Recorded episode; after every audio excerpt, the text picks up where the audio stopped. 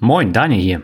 Und ich bin der Albert. Ihr kennt uns vom Podcast Der Finanzvisier rockt. Nach fünf Jahren und 101 Folge haben wir uns entschlossen, einen weiteren Podcast aus der Taufe zu heben. Jo, das Thema bleibt gleich. Du und dein Geld. Wir sind nach wie vor auf dem Finanzbildungstrip, aber eben unter neuer Flagge.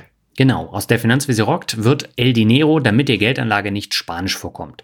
Zwölfmal sind wir im Jahr am Start und wir haben unsere 30 Jahre Börsenerfahrung und die fünf Jahre Podcast-Erfahrung genutzt, um die vier wesentlichen Themen herauszuarbeiten, mit denen sich jeder Anleger und jede Anlegerin auseinandersetzen muss. Ja, El Dinero, das ist zum einmal Strategie, Ne? Ziele setzen. Zweitens das operativ-taktische Detail. Hier analysieren wir Hörerdepots. Dann die Fundamentalfragen. Das sind die Themen, die immer wieder für Verwirrung sorgen.